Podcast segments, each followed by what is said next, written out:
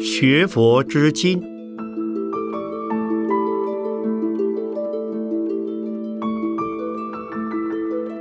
圣严法师著。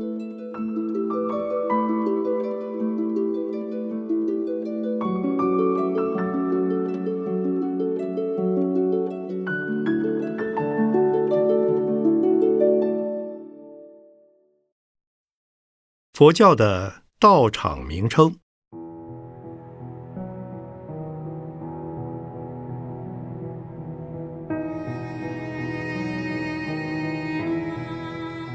目前建筑而称为寺者，一定是佛教的道场。但是寺之为名，并非来自印度的佛教。虽据北宋赞宁大师的《僧史略》。卷上谓：按灵玉法师四告，凡有十名寺。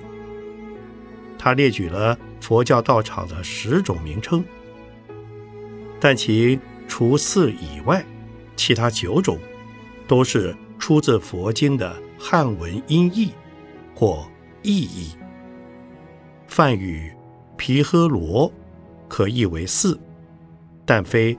中国的寺，考寺的原意。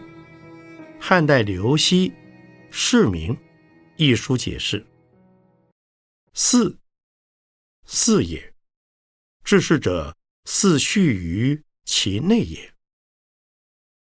可见寺者乃是官府治世的所在。因此，《说文解字》便说。庭也，有法度者也。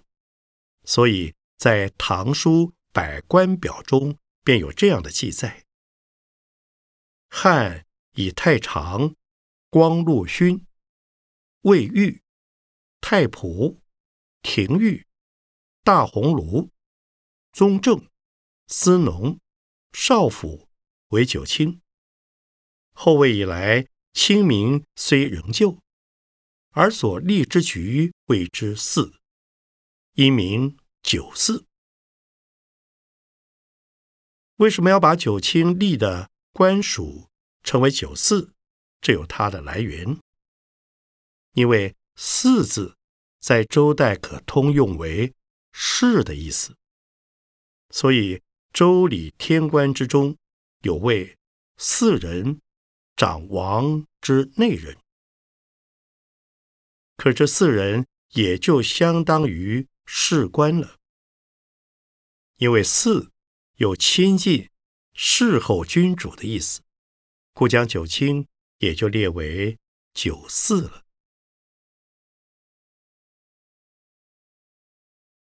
那么佛教道场怎么也称为寺了呢？这也有它的由来。据《清一统志》载。汉明帝时，摩腾竺法兰出自西域，以白马驮经而来，设于鸿胪寺，遂取寺为名，创制白马寺。此僧寺之始也。另有罗毕至鱼的记载：汉设鸿胪寺，待四方宾客。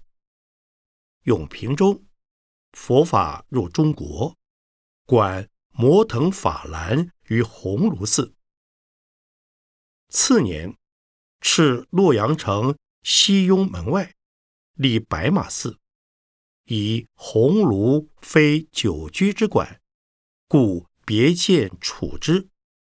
其仍以寺名者，以僧为西方之客。若待以宾礼也，此中国有僧寺之始。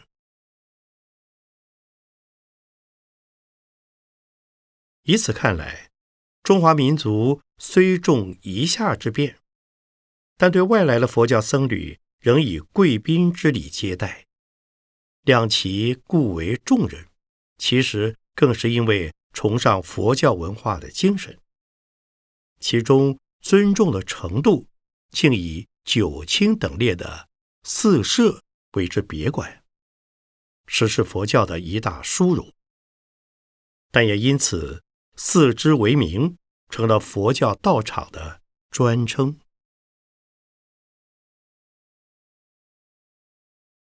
位于寺之称号，曾在后魏太武帝始光元年（西元四二四年）建僧舍为昭提，这倒是梵文的音译，意思是四方僧人所居者。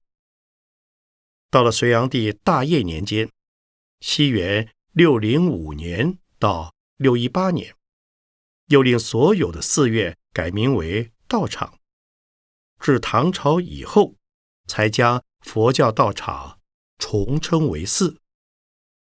直到现在会有大的变更。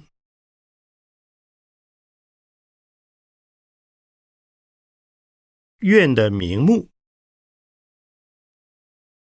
在中国佛教的传统，“寺院”二字往往是连贯称呼的。寺。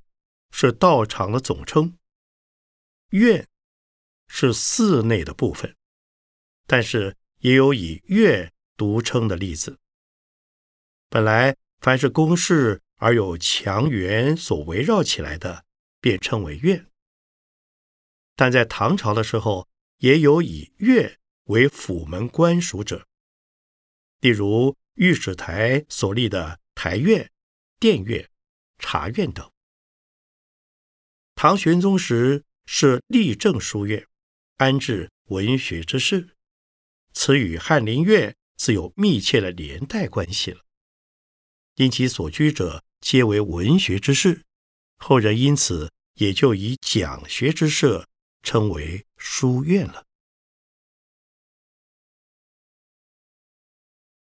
但是为何又变成佛教的道场了呢？佛陀。初度五比丘的鹿苑，可能是其根据。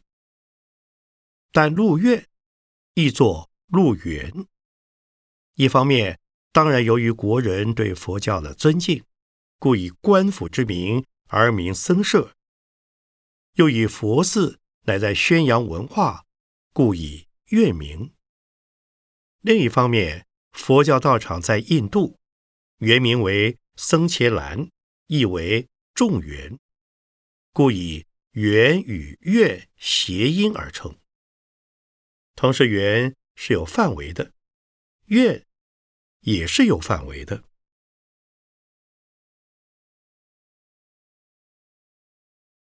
三僧伽蓝，上面说过，僧伽蓝的意思是众缘，它的本音。应该是僧伽蓝摩，乃指僧众所处的园林。但此园林有好几种含义。第一，比丘多靠园林而住；第二，比丘和合同住的人数之多，正像园中的林木那样的茂盛；第三，园中的林木。大材与小料共同生长，僧团中的比丘也是繁盛同居。第四，园为生殖之所，比丘住在僧园之中，便能生出道芽圣果，并能以僧园为基础，使所有的佛弟子都能生出道芽圣果。因此。僧伽蓝中亦有五戒净人居住。中国禅宗的禅林丛林，便源于此。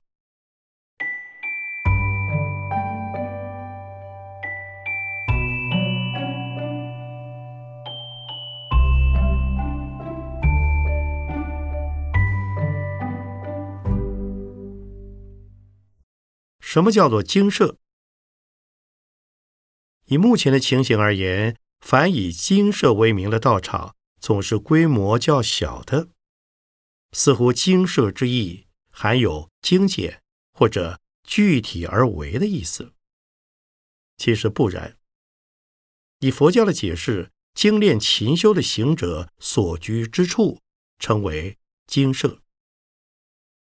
精舍中的住众，没有一个是粗暴恶劣的。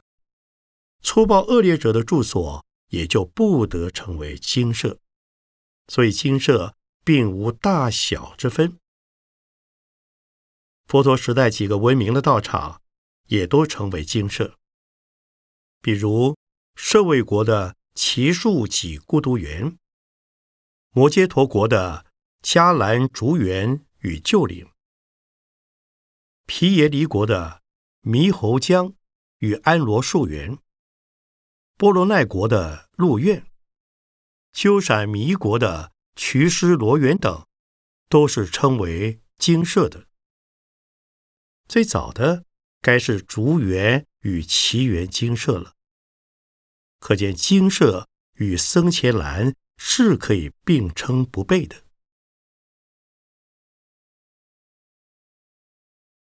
但是考察“精舍”一词的来源，并非印度的产物，只是以精舍来表达印度僧伽蓝的另一种意义而已。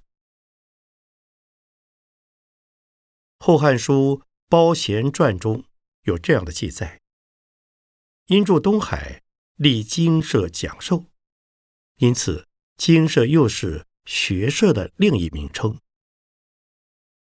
在汉代，又以学社名为经庐，但其经社、经庐都是精研学术的处所。中国佛教道场以经社为名的，是从近代开始。《晋书·孝武帝纪》，帝初奉佛法，立经社于殿内，引朱砂门以居之。另以学林新编则说，《晋书·孝武帝初奉佛法，立设于殿内，引沙门居之。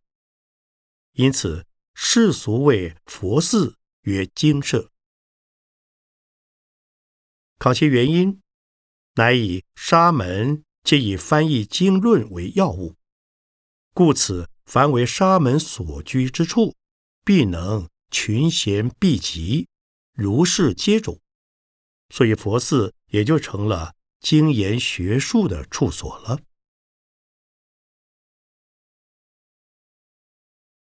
说到这里，我们这些后世的僧徒是应该惭愧的。佛法出来之际，佛寺皆为中印文化的交流的中心，亦为社会教学的重心。试问，今日中国的佛寺究竟都在做些什么呢？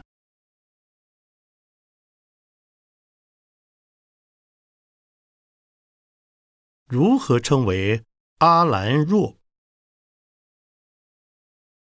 现在很少有中国比丘行头陀法，阿兰若的名称，因此也不为大家所熟悉。即使有人知道，也多似是而非，以为住在深山穷谷里、人迹不到之处的木间树下或洞中的比丘，才能称为阿兰若比丘。其实阿兰若。是闲静处或极静处的意思。离开人间五百宫之外，便是阿兰若处。五百公等于多少？大约是牛鸣不闻的距离。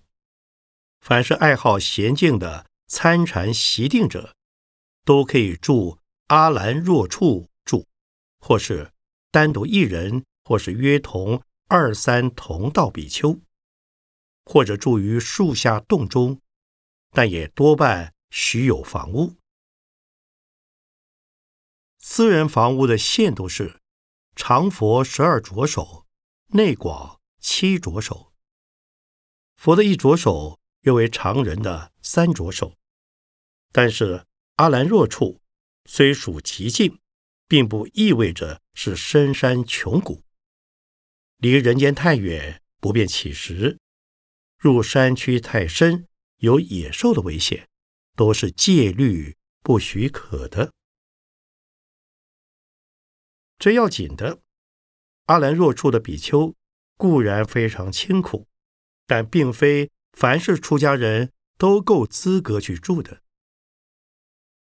根本萨婆多布律舍中说：“非愚痴人堪住兰若，是故必除先学多闻，设非多闻，但明戒相，亦得住于兰若之处。”十诵律中说：“阿兰若比丘应诵解经律论，应知四禅四果。若未得者，应知读诵。因为若非已有单独自修的能力，单独去住阿兰若处，往往便会退道或者遭魔。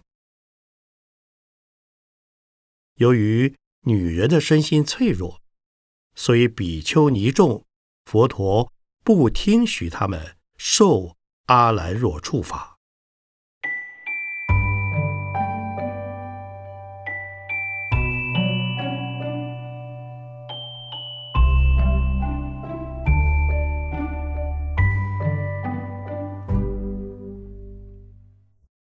塔与庙的区别。《法华经·方便品》中说：“若人散乱心，入于塔庙中，亦称南无佛，皆已成佛道。”这好像是说塔与庙都是佛教原始就有的道场了。其实不然，现在分别说明如下：塔之为物，纯为。佛教的首创。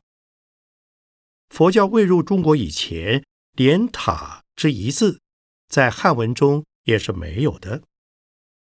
中国造塔有史可据的，最初是唐太宗贞观三年，在长安大慈恩寺所建的雁塔。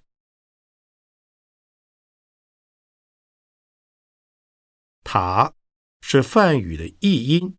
塔婆的略称，塔的中译名很多，例如浮屠、兜婆、偷婆等，但此等均为速堵波的讹译。另有称为支提或支底者，也是塔的别名。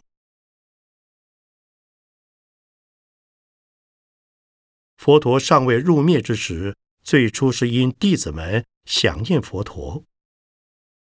当佛陀要离开一个地方到另外一个地方去时，便将头发和指甲取下来，交给弟子们供养。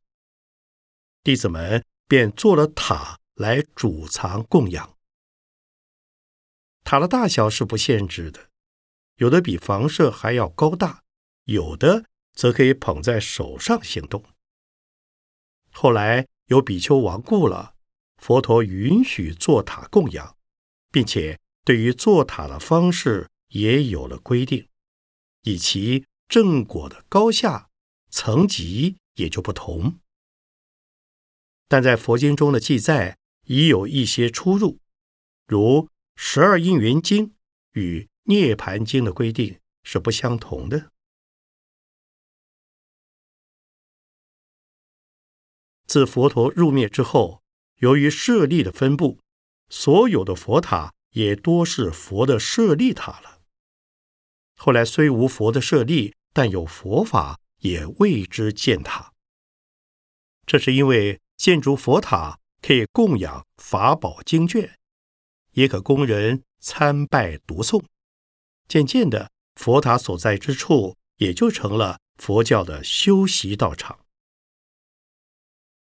但是我们应知道，《十二因缘经》中说。只有八种人死后可以为之祈塔供养，那便是如来、菩萨、圆觉、罗汉、阿那含、斯陀含、须陀环、轮王。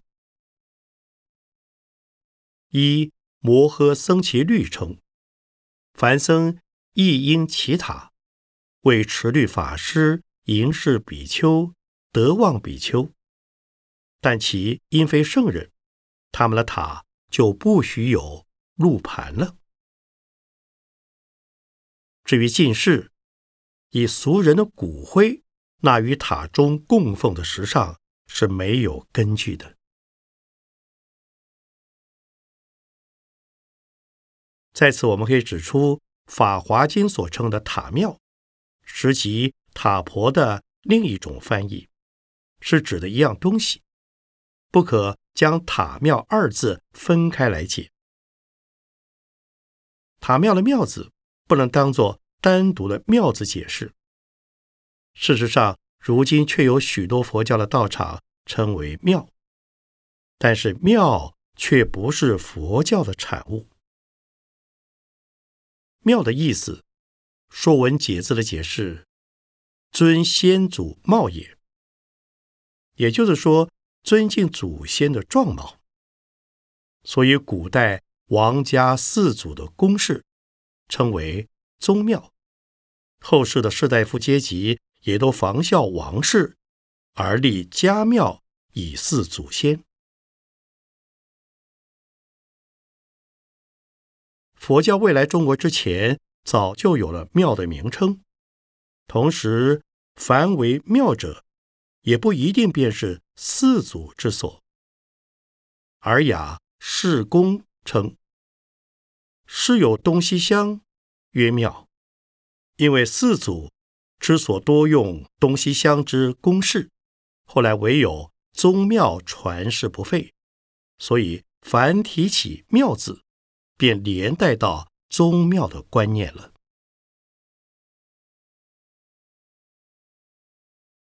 另据《史记·封禅书》的记载，赵人辛桓平以望气见上，言长安东北有神器，成五彩，于是作未阳五帝庙。可见庙之为物，不但可以祀祖。也可用来奉神了。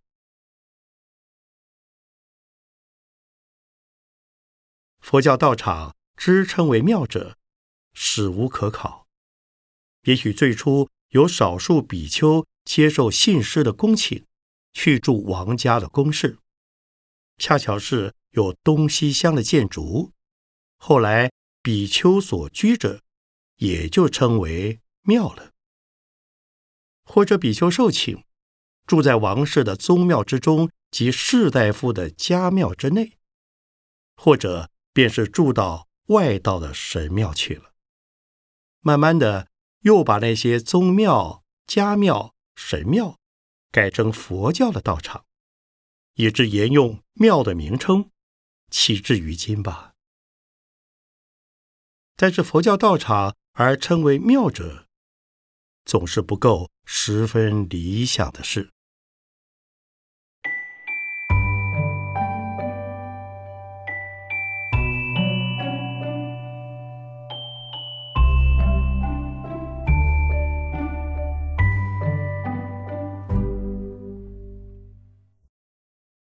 刹与安唐怎么讲？刹与安唐四个字，常在大家的嘴边说，耳边听，但是真正明白其中意义及来源的人，则又并不太多。然而普通人不懂没有关系，佛教徒不懂就有些说不过去了。如今且把他们分别介绍如下。一，常常有人问起出家人，请问宝刹在哪里？这很容易理会，这是问你的道场、你的寺院在哪里。那么，宝刹的意思便是寺院的别名了？其实不然，宝刹并不即是寺院。在佛典之中，刹是土地的意思。世界由土地而成，刹又可以当世界解释，所谓“百千刹土”，以及“百千世界”的意思。又谓“尘尘刹刹”，便是为尘之数的无量世界。因此，所谓宝刹者，即是众宝所成的国土或世界了。唯有诸佛的国土世界，才是众宝所成的。所以“宝刹”一词，亦即诸佛国土的尊称了。故在《庄严经》中有“遍覆如来宝刹中”之句。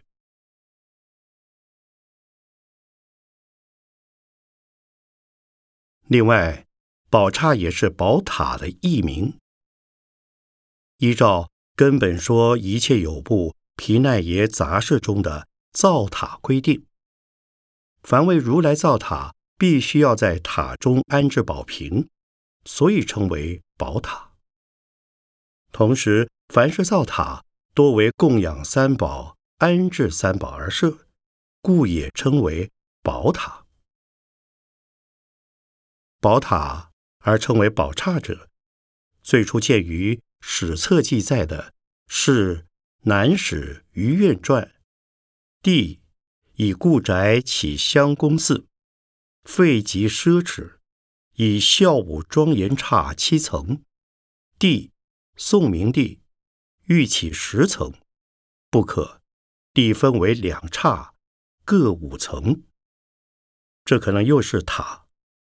速度波的另一讹传了。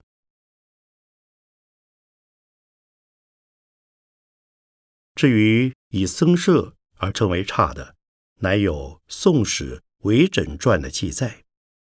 张俗视不藏亲为常，往往七祭僧刹。同时，佛弟子亦有以梵刹来称僧舍的。为什么要以刹来作为佛教道场的名称呢？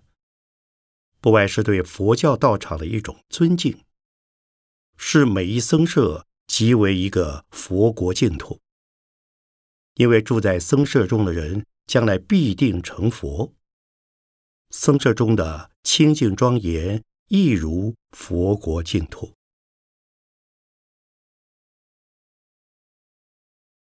二。语的意思是四方上下，也就是一种世界观。但是俗称妙语者，是指寺院，又称梵语者，更是显明指出佛教的清净寺院了。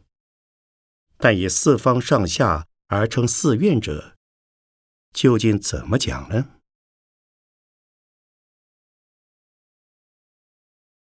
原来语字。也可当作房屋，《易经》系辞有“上动下雨”之句，是说屋上为动，屋下为雨，雨者屋的边缘也。《说文解字》是为“雨屋边也”。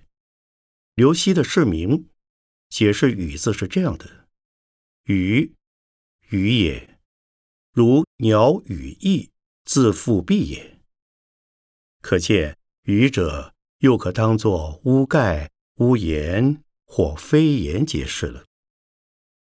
但是，如称雨内者，一定是指天下，而不是屋檐内。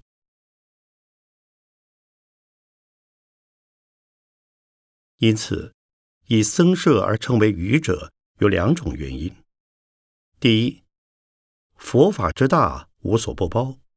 佛法之妙，无为不藏；佛法之奥，奥在大小无碍，广狭兼容。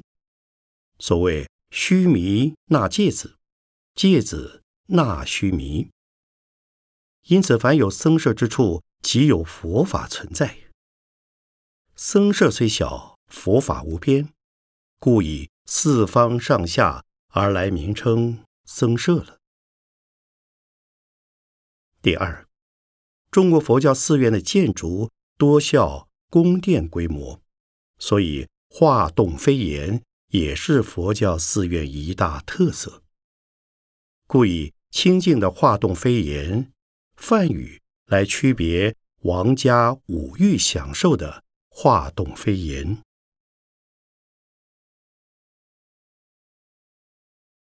三，安本来是一种草的名字，原名安吕，形似蒿叶。安吕老了以后可以用来盖屋。以僧舍称安，佛典中无考，但有一个根据。四分比丘戒单堕法第二十条，有为比丘作大房舍，只受复安，其二三节。也就是说，比丘起大房舍，教人以草盖屋，不得超过二到三层。所谓安者。便是以草盖屋的意思。中国古人盖小房子多用草覆，并以安履为主，故称草寮为安。中国比丘在山野静居，也以草寮栖止，这与所称的茅棚有密切的关系。渐渐习以为常，便将小型的僧舍称之为安了。又因有的小型僧舍并不用草覆盖，而是用砖瓦，于是“安”字又变成了“安”字。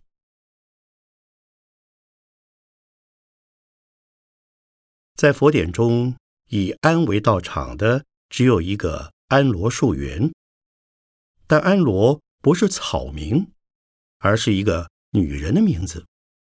她献出了一座园林。供养佛陀，《维摩经·佛果品》说：“佛在毗耶离安罗树园，与大比丘众八千人聚。此一安罗树园虽是佛时道场，但与中国所称的安并无瓜葛。”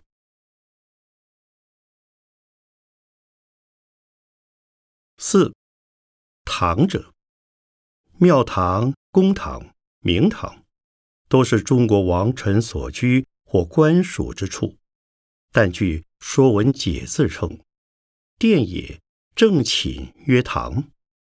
那么，凡是正殿，便可称之为堂。事实上，官署办公、主管所在，总是以正殿为准。这与现代的机关没有殿堂，只有厅室是不同的。唯有一个原则：古代所称的堂，只是一片建筑物的中心或重心，不会有单独存在的堂。这与现代的教堂有所不同。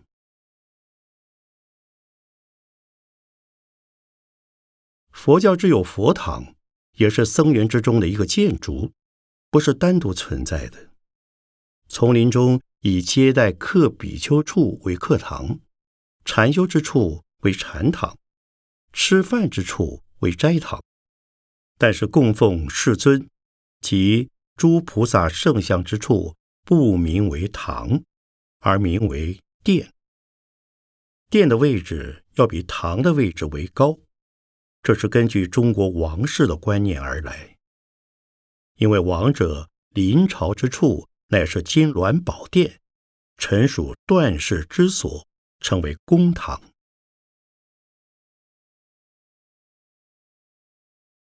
佛堂的来源，佛典中可以找到好多，比如《四分律》中有几处提到，佛在旷野城的讲堂，以及毗舍离猕猴江边的楼阁讲堂。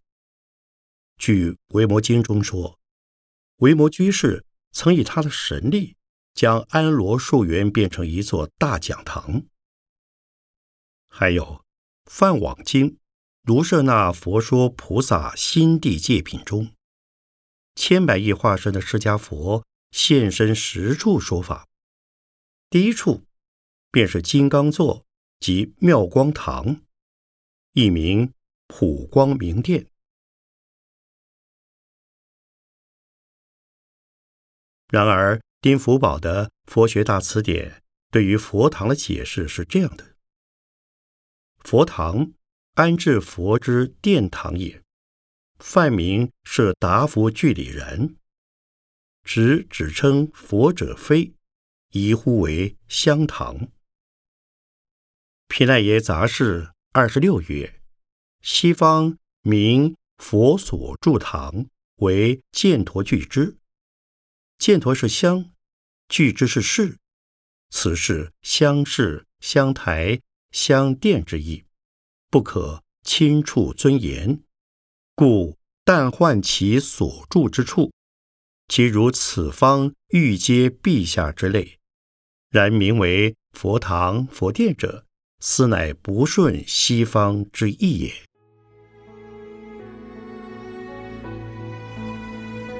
以此可见，佛陀在世之时，讲堂早就有了。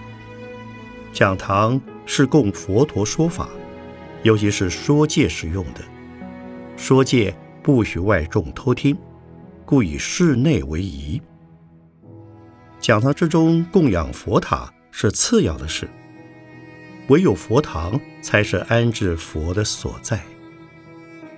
可是依照根本说一切有部毗奈耶杂事而言，佛的处所只能称为香室、香台或香殿，却又。不直呼之为佛堂，因此，这也说明了寺、堂、殿三者在印度并不严格区别他们的高下等地。